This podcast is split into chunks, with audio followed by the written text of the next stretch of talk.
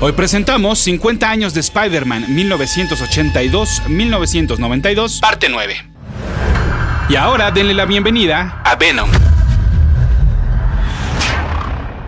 Escuchas. Escuchas un podcast de Dixo.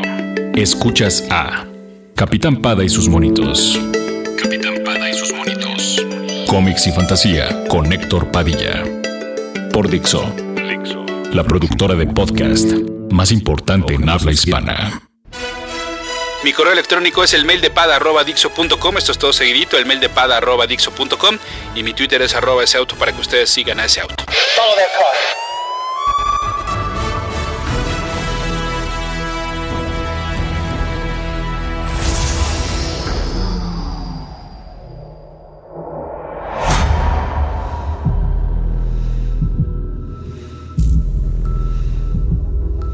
Al regreso de la luna de miel, nuestro recién matrimonio extraordinario enfrentaría una prueba que por sí sola ya sería demasiado para el superhéroe y ahora con esposa pues mucho peor. Conocida como la última cacería de Kraven o Fearful Symmetry, es una historia de seis partes que se contó en los títulos Amazing, Spectacular y Web of de El Hombre Araña. Fue la primera vez que se hacía un crossover entre estas series y muy pronto sería algo muy común no solo entre los títulos del arácnido, sino entre aquellas que tuvieran de protagonista al mismo personaje. Sobre esta saga, hace tiempo que escribí aquí en Dixo, por lo que no me detendré mucho en esta etapa. Pueden buscar la reseña en el link que les dejaremos aquí en el post donde se publica este podcast. Y aún así, bueno, pues de todas maneras va un rápido resumen. Eh, Kraven buscaba superar a su enemigo mortal, por lo que entonces envenenó y enterró vivo a nuestro héroe.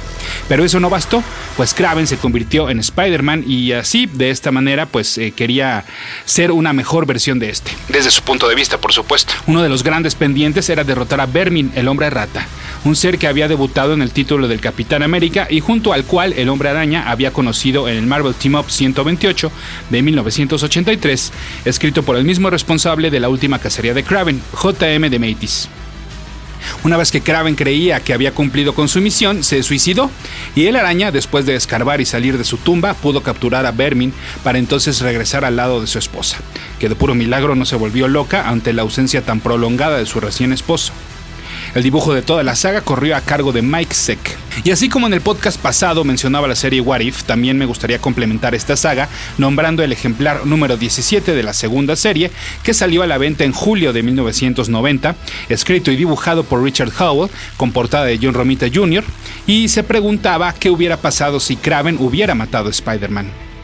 En gran parte de la historia, el Capitán América, la Antorcha Humana y Daredevil se la pasan buscando al falso Spider-Man, una vez que Mary Jane les revela que el verdadero es su esposo, Peter Parker. Lo interesante en realidad de esta historia son dos cosas que la tía May acaba enojada con la pelirroja una vez que se entera de la verdad sobre su sobrino, no solo de su muerte, sino de su doble vida y que es precisamente la revelación al mundo de la identidad secreta del arácnido lo que detona una persecución provocada por Jameson contra los superhéroes. Esta llega hasta las autoridades, las cuales deciden castigar cualquier acción ejercida por estos personajes. O sea, como en Civil War. El número termina con Mary Jane prometiéndose no descansar hasta limpiar el nombre de Spider-Man. Y de regreso a nuestras tres series mensuales sobre el cabeza de redes, pues ya les mencionaba que el formato de crossover había gustado, pues de inmediato tuvimos otro, en el cual Peter Parker permanecía encerrado en una institución mental. Después de ser herido por una bala y ser trasladado a este lugar, donde lo tachan de a loco por decir que él es el hombre araña, y pues necesitaba rescatar a una familia que corría peligro debido a los extraños experimentos que les realizaban a los demás internos. Las portadas de esta saga de tres partes fueron realizadas por Bill Sienkiewicz y le agradezco a la gente de la covacha.mx quienes me aclararon que fue precisamente este artista quien se encargó del arte de la boda de Mary Jane y Peter Parker en el especial de Marvel Age que ya les mencionaba hace unos podcasts y que yo desconocía, aquella que les dije que eh, estaba firmado con un rayito que en realidad pues bueno simula la S de Sienkiewicz. Bueno, gracias. Capitán Pada y sus monitos. Hemos llegado a 1998 y en los diferentes títulos Spider-Man se enfrentó al Doctor Pulpo, a extraterrestres al lado de Watcher, a Electro y vimos la llegada de un nuevo Tarántula. Se trataba de Luis Álvarez, un hombre que usaría el mismo disfraz que su antecesor y después de ser tratado para aumentar sus habilidades físicas sería el encargado de realizar el trabajo sucio del gobierno de Delvadia, un país latinoamericano ficticio de donde también provenía el Tarántula original. Su primera misión sería eliminar a los refugiados políticos de aquel país y a Spider-Man, pues nada más porque según ellos era responsable de la muerte del villano que portaba los picos en las botas. También vimos cómo debido a su grave estado de salud, Stan Carter, el devorador de pecados, fue liberado de la cárcel, lo cual puso a Peter en un estado mental bastante delicado, pues sabiendo que a pesar de que no le quedaban muchos días de vida, era un asesino que estaba suelto en las calles. El ex policía veía al Sin Eater como otra entidad que vivía dentro de su cuerpo, la cual eventualmente le ganó y lo convenció de ponerse nuevamente la máscara verde. Sin embargo, no llegará muy lejos, pues afortunadamente, quizás para todos, la policía pudo detenerlo después de que mantuvo de rehén a un niño. Cuando el infante estuvo fuera de peligro, no dudaron en dispararle, terminando así con la carrera y vida del devorador de pecados. Cabe mencionar que para estas alturas los dibujantes que se encargarían de El Hombre Araña en Spectacular Spider-Man y Web of Spider-Man durante los siguientes años ya se habían acomodado. Sal Buscema en el primero y Alex Saviuk en el segundo. Pero hacía falta el que en The Amazing Spider-Man acompañaría a los guiones de David Michelinie. Este llegó en la forma y nombre del canadiense Todd McFarlane un hombre que después de 700 cartas de rechazo por parte de diferentes editoriales y editores, y sí son 700 porque él hace un tiempo subió foto con todas, em, bueno, pues él comenzó a trabajar en las historietas para el subsello Epic de Marvel. Pronto también encontró trabajo en DC, incluyendo eh, pues en la saga Año 2 de Batman en Detective Comics. Y para el universo Marvel su primer trabajo regular fue en The Incredible Hulk, al lado del escritor Peter David. Desde ahí ya mostraba un particular estilo, pues su hombre verde, y también su versión gris, no se parecía a ningún otro que hubiéramos visto antes. Todos recordamos la legendaria portada del número 340, publicado en 1987, en el cual el Goliath se enfrenta a Wolverine. Fue prácticamente un año lo que duró McFarlane en Hulk, para después dobletear por unos meses también con el Amazing Spider-Man. Fue el 298 de noviembre de 1987 cuando salió su primer número de este título. Ya se notaban algunas características que pronto se convertirían en su marca, como las grandes y enredadas telarañas que usaba nuestro héroe. Más allá de la aventura central de este ejemplar, que se trataba de un nuevo enfrentamiento entre Spidey y el villano Chance, eh, lo que llamó de este número bastante la atención fue la última página. Se nos mostró a un hombre misterioso, oculto entre las sombras, que provocaban la poca iluminación de un departamento en el Bronx. Lo que sí nos mostraba la luz era una pared llena de recortes de periódico que hablaban de El hombre araña. El lector, gracias a los globos de pensamiento, eh, pues podíamos darnos cuenta de que el sujeto quería destruir la vida de Spider-Man, debido a que éste había hecho lo mismo con la suya. Lo más inquietante es que sus puños se envolvían del simbionte, el traje negro de El hombre araña. Al mes siguiente, para Navidad, llegó el 299 con la segunda parte del conflicto con Chance, o Azar, como lo llamaron en nuestro país. Aquí vimos más las poses arácnidas que McFarlane también le aportó al personaje y las páginas de dibujo completo a manera de pin-up. Pero una vez más, lo mejor llegó al final, cuando en la penúltima página, a Mary Jane a su regreso a su hogar, la esperaba en las sombras los ojos y la araña blancos del traje negro. Cuando este ente habló, tenía la voz mucho más gruesa que Peter y cuando mostró una gran sonrisa, nos dimos cuenta de que definitivamente no era nuestro héroe.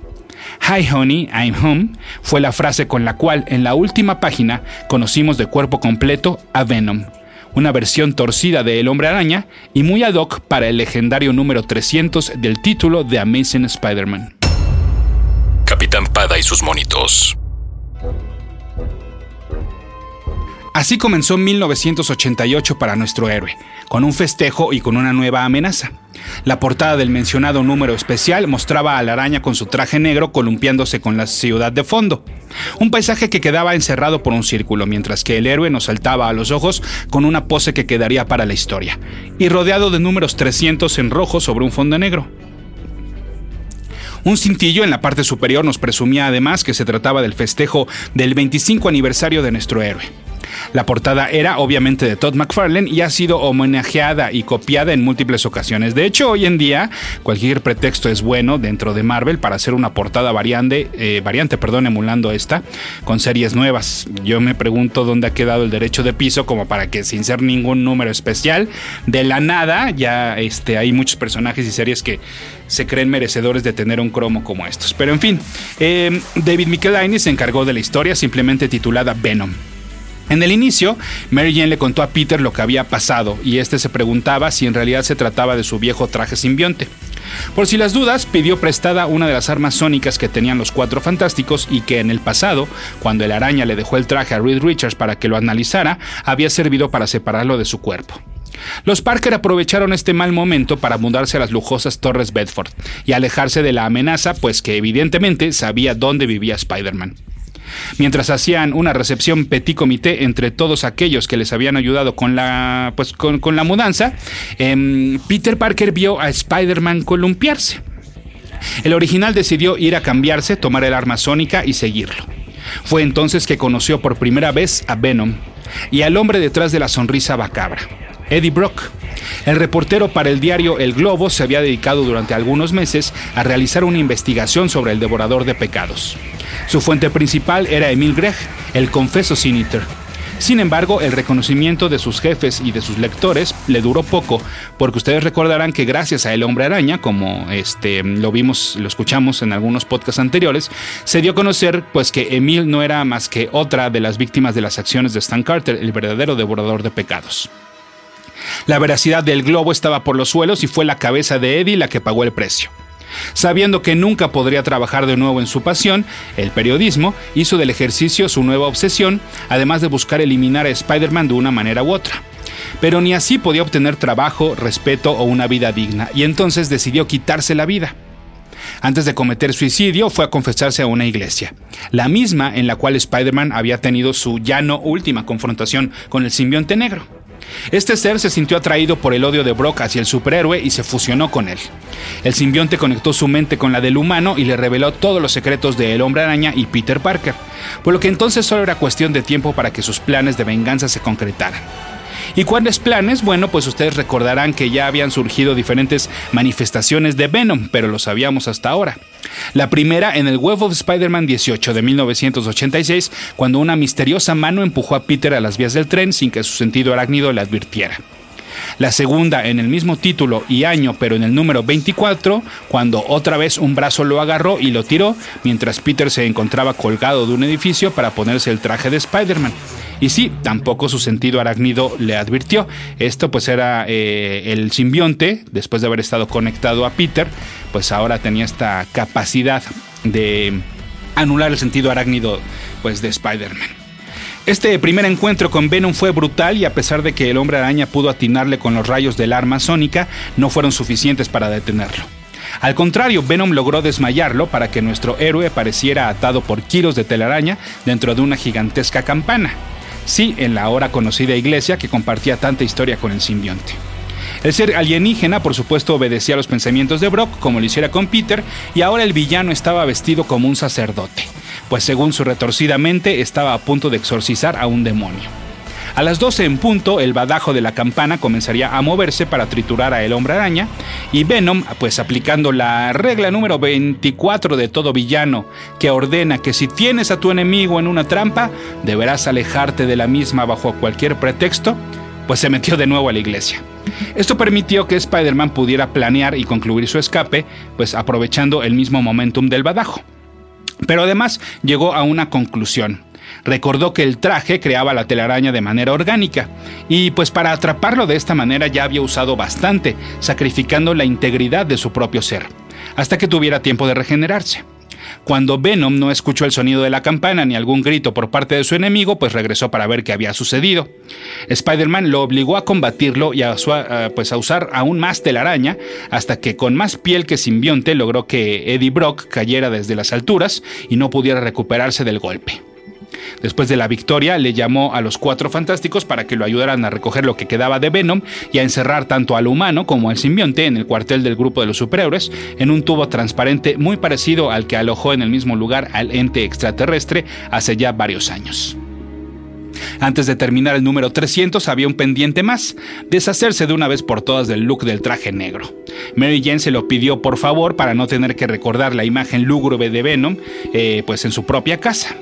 Y para ello ya le tenía listo una sorpresa, un nuevo traje, pero en la versión clásica rojo y azul. Spider-Man salió a estrenarlo en la última página bajo la nieve decembrina de Nueva York con un recuadro que decía, La leyenda comienza de nuevo. Capitán Pada y sus monitos. Vale la pena mencionar algunas características más sobre este número especial de The Amazing Spider-Man y específicamente estas primeras sobre Venom, que pues en este debut todavía no se refería a sí mismo en plural. Sí, así es, sería hasta después que la mente de Eddie y el simbionte serían tan cuates que se referirían a sí mismos como Venom, o sea, como que son dos personas o dos entidades, siempre se hace llamar We Are Venom. Además, el diseño de este Venom es como lo conocemos, ¿no? Grande, fuerte, con garras en los dedos y con esta gran sonrisa macabra. Pero sería hasta después que se incorporaría a la famosa lengua interminable. Y hablando de diseño, pues fue en este número cuando por fin McFarlane decidió cómo lucirían Peter y Mary Jane para el resto de su corrida, porque en los números anteriores, si ustedes se fijan, como que todavía no le agarraba bien la onda a cómo es que quería mostrarlos e interpretarlos, como que seguía experimentando con su apariencia física. Y bueno, pues mientras esto ocurría en el título principal de la araña, ahora vamos con el Spectacular Spider-Man. Para echarse el siguiente round con el nuevo Tarántula, entraría al ring el Capitán América pero del lado equivocado. Así es, es que se trataba del odioso de John Walker, porque ustedes sabrán que para estas alturas Steve Rogers usaba un traje negro, el color de moda en la segunda mitad de la década de los 80, y se hacía llamar simplemente el Capitán. Y su reemplazo en el rojo, azul y blanco era un tipo con una estabilidad mental bastante dudosa. Fue por esto que lograron convencerlo de que Spider-Man estaba protegiendo a una terrorista de origen latina, que en realidad era una amiga de Mary Jane, y pues que interfería con la gente que fomentaba las acciones del villano. Después de enfrentar a ambos personajes, Spider-Man pudo derrotar a Tarántula mientras el Capitán América pues se cuestionaba si su antecesor tomaría este tipo de decisiones y acciones.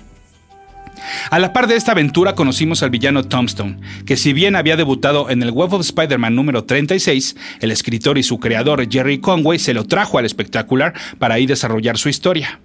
Lo que el autor quería era crear una nueva amenaza urbana criminal del tipo Hammerhead, y entonces pues inventó a este sujeto que siempre me pareció una versión albina de Jonah Jameson, pero con mucha fuerza, eso sí. De hecho, cuando lo vi por primera vez en la portada del espectacular 151, eh, pues hasta pensé que era su fantasma o algo parecido. Pero bueno, no, se trata de Lonnie Thompson Lincoln, quien desde chico conoció a Robert Robertson, el imprescindible personaje del diario El Clarín, y es que Conway también deseaba jugar más con los personajes secundarios del microuniverso de Spider-Man. Pues resulta ser que estos dos desde niños y también en la adolescencia, eh, Robbie había sido testigo de cómo Lonnie pasó de ser un bully hasta un matón a sueldo, pero siempre había callado estos secretos por miedo. Ahora, este tipo trabajaba eh, para el Kingpin y entonces, pues Tombstone usaría esto a su favor para chantajear a Robbie y aprovechar su puesto dentro de un medio de comunicación. Entonces, pues el villano dejó en claro que iba en serio y le rompió la espalda a Robertson y buscó llegar a Peter Parker, una de las personas de confianza de Robbie, a través de Mary Jane, situación que afortunadamente no pasó a mayores, lo único que obtuvo eh, Mary Jane fue que le rompiera la mano. Lo que sí es que las piezas se estaban acomodando para tener un enfrentamiento entre Tombstone, el ejecutor, es decir, la mano derecha del rey, y un nuevo villano, también bajo las órdenes de este, que se hacía llamar el persuasivo o persuader, y cuyo poder mutante era, pues claro, persuadirte. Además, a la batalla le entró el Punisher y los hermanos Lobo, unos mafiosos que odiaban al Kingpin. El persuasivo murió a manos del Punisher, aun cuando Spider-Man intentó detener el crimen, pero pues la declaración estaba hecha y se estaba cocinando una nueva guerra de pandillas buscando el dominio de las calles de Nueva York. Todo esto mientras veíamos a unos robots perseguir a Gwen Stacy. Capitán Pada y sus monitos. Y en Web of Spider-Man también en 1988 regresó el Hobgoblin y Spider-Man tuvo que pelear contra este un poco borrachito. Sí, eh, es que antes de mudarse del departamento de la calle Chelsea, los Parker hicieron una fiesta para sus eh, más cercanos amigos, pero al señor Muggins, el esposo de la casera, le pareció buena idea ponerle algo de licor al ponche. Fue el famoso Fabián Iciesa quien se encargó por algunos números de esta serie para posteriormente darle la bienvenida de regreso a Peter David, quien puso a su tocayo en un predicamento pues algo también complejo cuando tuvo que rescatar a Betty Brandt de un culto de locos que le había lavado el cerebro al primer amor de Peter Parker.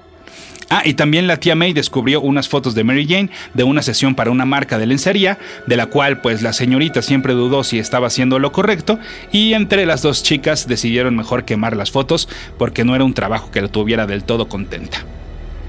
Además, vimos una aventura con Hulk en su versión de Mr. Fixit, es decir, el Goliath gris, un nuevo enfrentamiento con el Vulture y una aventura al lado de Henry Pym cuando el ex hombre hormiga había adoptado la identidad y nombre superheroico de Dr. Pym. En el siguiente podcast, más sobre las creaciones y aportaciones de Todd McFarlane en Spider-Man, nuevos crossovers en el universo Marvel y aclararemos el misterio de esa güera que supuestamente estaba muerta otra vez. Todo esto y más en el siguiente podcast de Capitán Pada y sus monitos en Dixo.com.